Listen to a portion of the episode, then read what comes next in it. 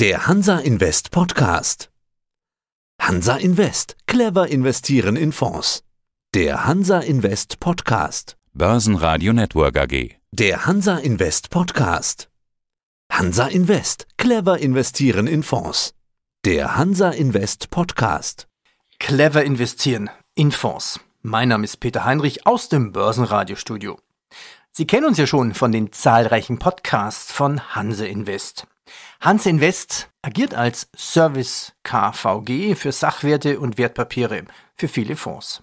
Am 7. Dezember 2021 öffnet die Fontique. Es ist eine virtuelle Messe. Sie ist mehr als nur eine Online-Messe. Die Fontique ist virtuell, auch mit virtuellen Messeständen, die eben von echten Menschen besetzt sind. Sie können hier zum Beispiel Fragen stellen. Es gibt 50 Aussteller, 30 Vorträge und drei Panels. Den Key-Vortrag hält unter anderem Gabor Steingart in verschiedenen virtuellen Welten. Anmeldung und das Programm finden Sie unter fortik.de beziehungsweise auf den unten eingeblendeten Link. Bei der Fortik geht's alles rund um Fonds. Sie können viel lernen. Worum geht's? Hier ein paar Beispiele. Der Hansa Invest Podcast. Ja, schönen guten Tag. Mein Name ist Michael Zink und ich bin seit Herbst 2020 bei Invest Visions für Marketing und Vertrieb verantwortlich. Zuvor war ich über 25 Jahre im klassischen Investmentbanking bei amerikanischen Banken tätig. Man kann also sagen, dass ich auf meine alten Tage noch auf die gute Seite des Kapitalmarkts gefunden habe.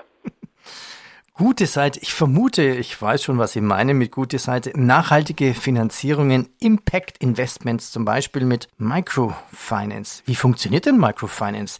Was machen Sie damit? Haben Sie für uns ein Beispiel? Genau. Also man kennt Invest Visions natürlich in erster Linie aufgrund des IIV Mikrofinanzfonds als größter und ältester in Deutschland zum Vertrieb zugelassener Fonds seiner Altersklasse. Wir sehen uns aber vielmehr wirklich als Spezialist generell für Impact Investments. Die Invest Visions wurde vor 15 Jahren von Edda Schröder genau mit dem Ziel gegründet, institutionellen und privaten Anlegern und Anlegerinnen den Zugang zu Impact Investments zu ermöglichen. Und als Mikrofinanzinvestor sozusagen der ersten Stunde haben wir dann vor fast genau zehn Jahren den IIV Mikrofinanzfonds als allerersten Fonds dieser Anlageklasse in Deutschland für private und für institutionelle Anleger und Anlegerinnen aufgelegt. Auf der einen Seite kommt Geld rein, aber wie funktioniert das dann? Genau. Die Funktionsweise des Fonds ist, ist, vergleichsweise einfach. Der IIV Mikrofinanzfonds vergibt das von den Anlegern investierte Kapital als sogenannte unverbriefte Darlehensforderung an, an ausgewählte Mikrofinanzinstitute die kürzen wir gerne ab mit MFI, also sogenannte MFIs, in eben Schwellen- und Entwicklungsländern. Dabei werden die MFIs nach sehr strengen finanziellen und sozialen Kriterien ausgewählt und im Schnitt hat so ein Darlehen ungefähr 5 Millionen Größe und eine Restlaufzeit von weniger als zwei Jahren im Durchschnitt. Die MFIs wiederum verleihen dann das aufgenommene Kapital an Kleinstunternehmer. Wir sprechen dabei gerne auch von wirtschaftlich aktiven Menschen. Das kann zum Beispiel ein Gemüsehändler sein, ein Handwerker, ein Viehzüchter oder eine Schneiderin oder Näherin. Und nach durchschnittlich neun bis zwölf Monaten zahlen diese Mikrofinanzkredite wieder zurück, inklusive Zinsen. Und die Mikrofinanzinstitute selber zahlen dann die Darlehen eben nach den eingangs schon erwähnten zwei Jahren ungefähr an den Fonds zurück, auch wieder inklusive Zinszahlungen. Und daraus können wir dann den Anlegerinnen eine moderate und relativ stetige Rendite zahlen.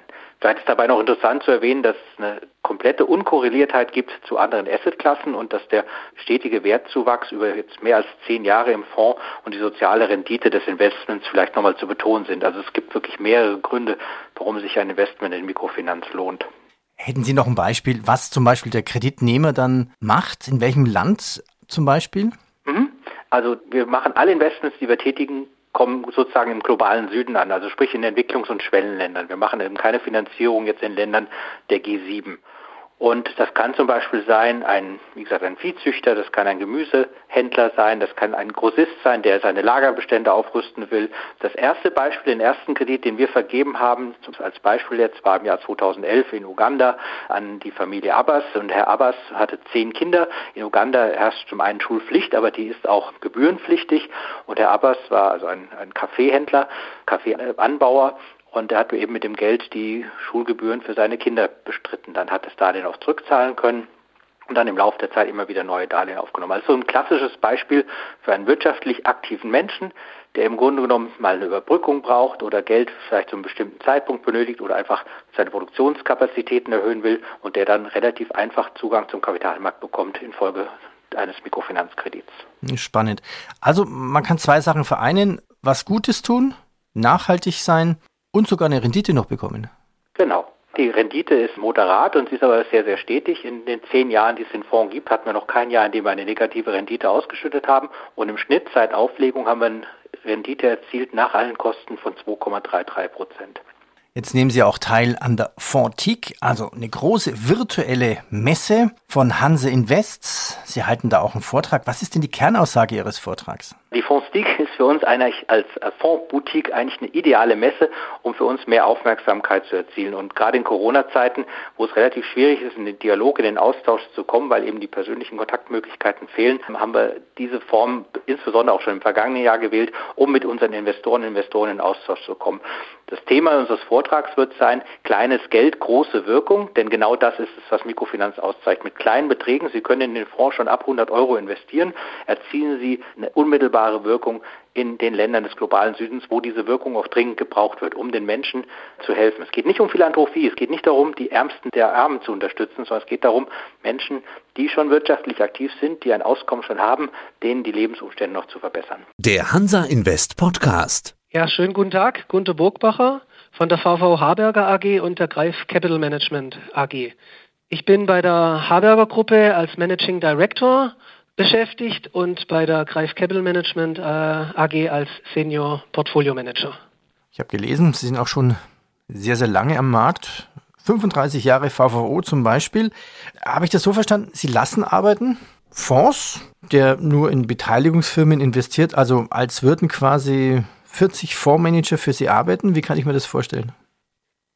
Also Herr Heinrich, investieren mit Star-Investoren im Bereich von börsennotierten Beteiligungsunternehmen, das geht eben nicht nur mit Warren Buffetts Berkshire Hathaway, sondern es gibt auch noch andere, in Anführungszeichen versteckte Star-Investoren, denn die sind halt oftmals nicht so bekannt wie ein Warren Buffett oder eine Berkshire Hathaway und die sind natürlich auch nicht alle so erfolgreich, aber ich kann Ihnen sagen, Einige sind sogar noch deutlich erfolgreicher und ja, im Aktienfonds für börsennotierte Beteiligungsunternehmen bündeln wir 40 dieser Unternehmen aktuell. In Warren Buffett, in die Welt dieser Denke investieren. Wie findet man die Jungs? Gibt es quasi nur einen Warren Buffett, der so berühmt ist, aber doch etliche, die nah dran sind? So könnte man es sagen. Also wie gesagt, es läuft oftmals so ein bisschen im Verborgenen ab, weil die Firmen haben das nicht im Namen. Also es handelt sich eigentlich bei diesen Firmen um börsennotierte Beteiligungsgesellschaften, börsennotierte Holdings und börsennotierte Mischkonzerne. Also die Liquidität steht hier absolut im Vordergrund und in den Namen der Firmen steht es nicht drin. Es steht ja auch bei der Berkshire Hathaway nicht drin. Ja, eigentlich ist es heute ein Mischkonzern, aber ich meine, er hat mal angefangen als Beteiligungsgesellschaft, indem man die Berkshire umgebaut hat aus dem Textilbereich eben in eine Beteiligungsgesellschaft, dann in eine Beteiligungsholding und ich sag mal, wenn ich heute drauf gucke, eigentlich ein Mischkonzern, weil sowohl Investments als auch Akquisitionen gelaufen sind. In Summe sind wir hier über 100 und äh, das Ganze auch noch weltweit diversifiziert ist in verschiedene Sparten, Branchen und das Ganze auch über Tochtergesellschaften organisiert ist. Und deswegen gibt es definitiv mehr, aber man muss tief reinschauen. Was ist denn aus Ihrer Sicht eine intelligente, flexible Geldanlage? Eine intelligente, flexible Geldanlage. Ja, ich würde sagen, da gibt es verschiedene, aber mit einem, mit einem Vorinvestment ist man mit Sicherheit gut unterwegs. Wir im Haus bei der Haberger Gruppe, Sie haben es vorher erwähnt, uns gibt es seit 1985. Wir haben bereits zwei Fonds initiiert und der eine Fonds geht im Prinzip in diese Richtung mit einem gemäßigten Risiko, trotzdem ordentliche hohe Renditen zu erzielen. Äh, das ist die Investmentstrategie vom H1 Flexible Top Select. Das ist unser erster Fonds, den seit 01.01.2017 2017 der Thomas Polach managt und da werden defensive Investments mit lukrativen Aktienfonds kombiniert, sodass die Anleger im Prinzip in einer Gleichgewichtung von Europa, Asien und Amerika profitieren und da ist der Schwerpunkt, dass eben in die Spezialisten, in die Fondsspezialisten vor Ort investiert wird, also so nach dem Motto in die Spezialisten der Welt investieren. Und das ist für mich auf jeden Fall eine flexible, äh, intelligente Geldanlage. Und das Gleiche trifft auch für einen Aktienfonds für Beteiligungsunternehmen zu. Hier wird es nur anders umgesetzt, weil es ja ein Aktienfonds ist. Das heißt, hier spielen die defensiven Investments eine sehr untergeordnete Rolle. Aber wenn man in diese Unternehmen eben tief reinschaut und dieses Investieren verfolgt, was diese Beteiligungsunternehmer tun, dann haben die in der Regel einen stabilen Cashflow. Sie haben Cash auf der Seite, um auch antizyklisch investieren zu können. Sie sind so gut vernetzt wie wahrscheinlich wenige Menschen auf der Welt, Sie haben Spezialkenntnisse zu ihren Investments und zu den Branchen und insofern ist das auch ein sehr intelligentes und dann auch wieder ein flexibles Investment, weil diese Unternehmer ja eigentlich mit ihrem Unternehmen fast wie ein Fonds agieren. Und insofern hat man hier auch eine sensationelle Mischung. In Summe sind es bei so einem Fonds, wie wir es im Aktienfonds für Beteiligungsunternehmen haben, indirekt über 5000 Investments in Form von Akquisitionen oder Investmentbeteiligungen, die diese Unternehmen, die im Fonds drin sind, gemacht haben. Und deswegen sagen wir auch, es geht darum, in die Warren Buffets der Welt zu investieren und dass es eben besser ist, nicht nur in ein Warren Buffett, sondern in viele Warren Buffets zu investieren. Investiere in viele Warren Buffets. Jetzt gibt es eine Online-Messe von der Hanse Invest, die Fontique, und da halten Sie auch einen Vortrag. Was ist denn Ihre Kernaussage aus diesem Vortrag? da habe ich jetzt tatsächlich ein Stück weit vorausgegriffen. Das Tolle ist, dass man uns beide bekommt. Also sowohl der Thomas Polach wird den H1 Flexible Top Select kurz präsentieren und das Motto, unter dem das Ganze steht, kann man nochmal so zusammenfassen. Was sind die Vorteile, wenn man in die Spezialisten, in die Fondsspezialisten vor Ort investiert? Das wird der, der Thomas da auch einen Schwerpunkt setzen in der Kurzpräsentation. Und bei mir, beim Aktienfonds für Beteiligungsunternehmen, kann ich das vielleicht so beschreiben. Ich werde zeigen, welches Medikament besser wirkt. Ein Warren Buffett oder viele Warren Buffets. Der Hansa Invest Podcast. Bin Jan Beckers vom Background her Internet-Serienunternehmer, habe vor dreieinhalb Jahren BitCapital gegründet. Äh, BitCapital ähm, verwaltet jetzt aktuell die erfolgreichsten Fonds Europas. Wir investieren in Technologieunternehmen weltweit, die börsennotiert sind. Oh, ich darf quasi bei Ihnen in die Zukunft investieren. Darf ich das so sagen? In die Leaders. Ja, wer sind denn die Leaders? Also Internet-Leaders, Fintech-Leaders, Krypto-Leaders, in was investieren Sie genau? Was ist für Sie die Definition von Leader? Wir investieren in Unternehmen, die einerseits technologisch große Vorsprünge haben, andererseits typischerweise auch eine starke Mode haben und von denen wir überzeugt sind, dass sie in den nächsten ich sag mal, zwei bis fünf Jahren ihren Wert vervielfachen werden. Und das hat bis jetzt recht gut geklappt. Der Fonds, glaube ich, in den ersten drei Jahren auch etwa 400 Prozent insgesamt dazu gewonnen. Ich weiß nicht, ob man es den Hörern verraten darf. Sie sind gerade in den USA, am the West genau, Coast. Was machen Sie da? Genau, ich treffe hier regelmäßig viele der Unternehmen, in die wir investieren, auch andere Investoren, mit denen ich mich regelmäßig austausche. Und man kann ja davon ausgehen, dass etwa 40, 50 Prozent der Unternehmen, die wir investieren, typischerweise in den USA beheimatet sind, von New York über Silicon Valley, LA, klapper ich die jetzt alle gerade mal ab, spreche mit dem Management dort, bilde mich fort und spreche mit anderen Marktteilnehmern. Und genau, es war jetzt auf jeden Fall mal wieder Zeit, nachdem das lange nur über Videocall während Corona gemacht habe. Ja, mal so ein Vorstand zum Anfassen ist vielleicht auch nicht schlecht. Alles Gute, bleiben Sie gesund auf jeden Fall. Nochmal zur Definition von Leaders. Brauchen die eine gewisse Market Cap? Wie lang investieren Sie da? Haben Sie so eine Art Warren Buffett-Denken? Wie gehen Sie da vor? Wie selektieren Sie? Genau, also typischerweise sind die Unternehmen, in die wir investieren, etwa, haben eine Market Cap typischerweise zwischen etwa 3 und 100 Milliarden. Das heißt, es sind nicht die ganz kleinen Unternehmen, aber meistens auch nicht die ganz großen Megacaps.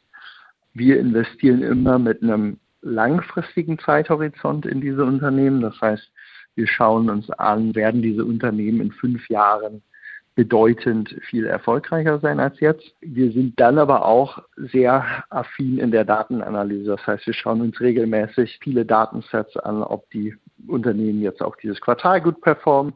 Und wenn wir glauben, das war nicht der Fall, dann sind wir eher nicht dort investiert. Also langfristig denken bis 2050 hinaus ein, zwei Sätze können wir noch machen, ein bisschen Zeit haben wir noch. Also, wer ist denn zum Beispiel einer der Leaders? Können Sie Beispiele nennen in Internet, in Krypto, in Fintech? Ja, das, das können wir an der Stelle durchaus. Wir haben beispielsweise als Internetgewinner frühzeitig auf C-Limited gesetzt. Das ist einer der ganz großen, erfolgreichen Wachstumsstories in Südostasien, die dort inzwischen den E-Commerce-Markt und zunehmend auch den Fintech-Markt äh, beherrschen im Fintech-Fonds und aber auch in den anderen Fonds haben wir frühzeitig beispielsweise auf Tinkoff gesetzt. Das ist die inzwischen erfolgreichste Digitalbank äh, der Welt, sehr profitabel, schon seit längerer Zeit und trotzdem lange Zeit äh, stark unterbewertet, die wir in Russland gefunden haben. Ansonsten haben wir gerade den Crypto Leaders Fonds aufgelegt, der auch sehr gut angelaufen ist. Und dort, so viel sei verraten, sind wir unter anderem, äh, was sicherlich keine große Überraschung ist, aber trotzdem sicherlich eine sehr solide, äh, sehr solides Investment in Ethereum investiert. Auf der Fortic, also eine virtuelle Messe von Hans Invest, halten Sie einen Vortrag. Was wird denn die Kernaussage Ihres Vortrages sein? Auch dort geht es natürlich ganz zentral einfach unsere Kernthemen. Und das ist einfach, wie verändern technologische Megatrends die Investmentlandschaft in der Zukunft. Und insbesondere werde ich dort auch zu den beiden sprechen, wo wir ganz besonders tief drin sind. Und das sind einerseits Fintech als auch die ganze neue Welt der Krypto. Assets, beispielsweise im Zusammenhang mit Decentralized Finance, aber auch mit NFTs, nicht fungiblen Token oder Blockchain Gaming. Der Hansa Invest Podcast. Ja, mein Name ist Dirk Zabel. Ich bin Geschäftsführer bei TBF und verantworte hier die Bereiche Marketing, Vertrieb und TBF. Experte quasi für Themenbereiche. Sie haben ja fast, ich habe mal grob gezählt, 30 Fonds. Da müsste ja wirklich für jeden was dabei sein, von globale Strategie, Japan, Technologie, Bonds. Was ist denn einer Ihrer meistgefragtesten Fonds? Ja, äh, das kann man eigentlich gar nicht so genau sagen, weil das tatsächlich äh, zielgruppenspezifisch unterschiedlich ist. Aber das, äh, worüber wir zurzeit sicherlich am meisten sprechen, sind zwei Single-Strategien. Einmal eine Single-Strategie auf deutsche Spezialsituationen.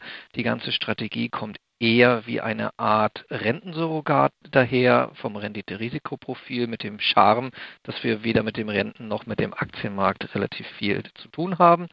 Und das Zweite ist sicherlich die Strategie als äh, globale Aktienstrategie auf Energieinfrastruktur.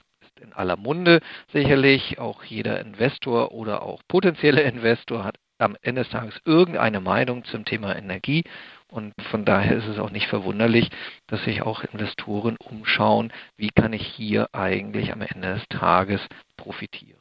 Am 7. Dezember halten Sie auch im Rahmen der Hanse Invest Online-Messe Fontique einen Vortrag. Was ist denn Ihre Kernthese aus diesem Vortrag?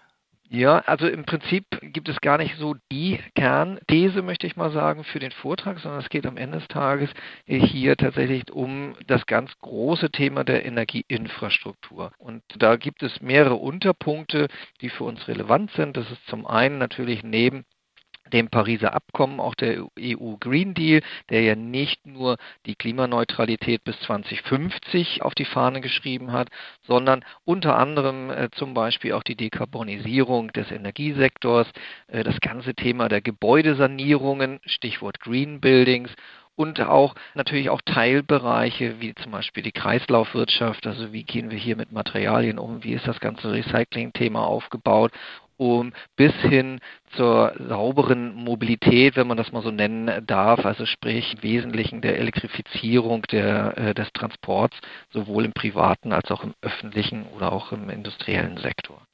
Darüber hinaus gibt es aber natürlich viele weitere Punkte, die uns äh, hier interessieren und die sicherlich auch Einfluss nehmen auf das Thema Energieinfrastruktur. Wenn wir uns jetzt mal zum Beispiel ganz einfach von der wirtschaftlichen Seite, von der industriellen Seite uns das anschauen. Seit dem 18. Jahrhundert ist ja immer wieder, äh, ich sage jetzt mal, industrielle Entwicklungen äh, gegeben und Phasen gegeben, ob das jetzt die damals große industrielle Revolution war oder dann später eben die Dampf- und Eisenbahnen und so weiter und so fort.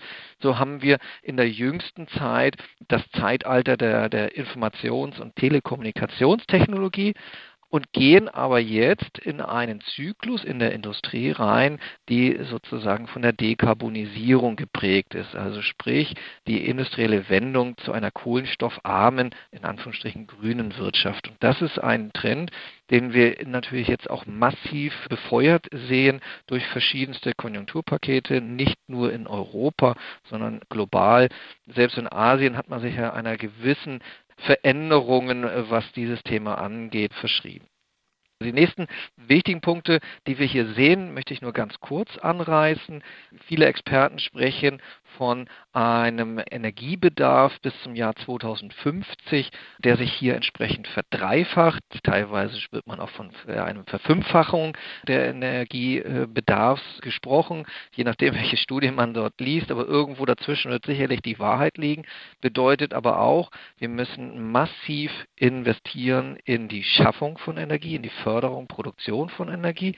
Und wir alle sind uns, glaube ich, einig und bewusst, es wird nicht ausschließlich mit erneuerbaren Energien funktionieren, sondern es wird einen Energiemix geben. Es wird auch weiterhin fossile Brennstoffe geben, auch wenn die aktuelle Ampelkoalition hier sicherlich irgendwo einen Kohleausstieg bis 2030 anstrebt. Weltweit wird es das weitergeben und sicherlich auch notwendig sein, um die Stabilität in der Energieversorgung und am Ende des Tages dann eben auch in der Stromversorgung gewährleisten zu können. Damit sind wir auch beim nächsten Punkt, nämlich äh, das ganze Thema Smart Grids, also der intelligenten Stromnetze. Die müssen das Ganze auch verarbeiten können. Also das eine ist die alte Welt des Stroms. Ich erzeuge Strom und auf meiner Steckdose bei Ihnen zu Hause, bei mir hier, ist permanent Strom drauf. Ich weiß also, ich kann jederzeit die volle Leistung abgreifen muss ich mir eh nicht so vorstellen. Die neue Welt mit zum Beispiel Smart Meters oder halt eben diesen intelligenten Stromnetzen, wie man sie gerne auch so bezeichnet, ähnlich wie wir es schon von den Wasserwerken her kennen, die den Druck erhöhen, wenn die Weltmeisterschaft äh, das Finale ist und Deutschland steht im Finale, dann wird in der Halbzeit äh, logischerweise der Wasserdruck erhöht, weil alle Welt sozusagen oder zumindest mal in Deutschland dann auf Toilette geht. Ähnlich muss man sich das auch bei den intelligenten Stromnetzen vorstellen. Auch das ist ein wichtiges Thema, wo investiert werden muss damit am Ende hier tatsächlich auch der Strom effizient gesteuert und genutzt wird. Und das ist dann eben auch der letzte große Schlagpunkt, der uns hier interessiert, Thema Energieeffizienz. Wie gehen wir also mit dem Strom um? Wie können wir ihn steuern? Wie können wir ihn gegebenenfalls dann auch ein Stück weit zwischenspeichern? Das war der Hansa Invest Podcast. Clever investieren in Fonds. Das Börsenradio Nummer 1. Börsenradio Network AG. Das war der Hansa Invest Podcast. Clever investieren in Fonds.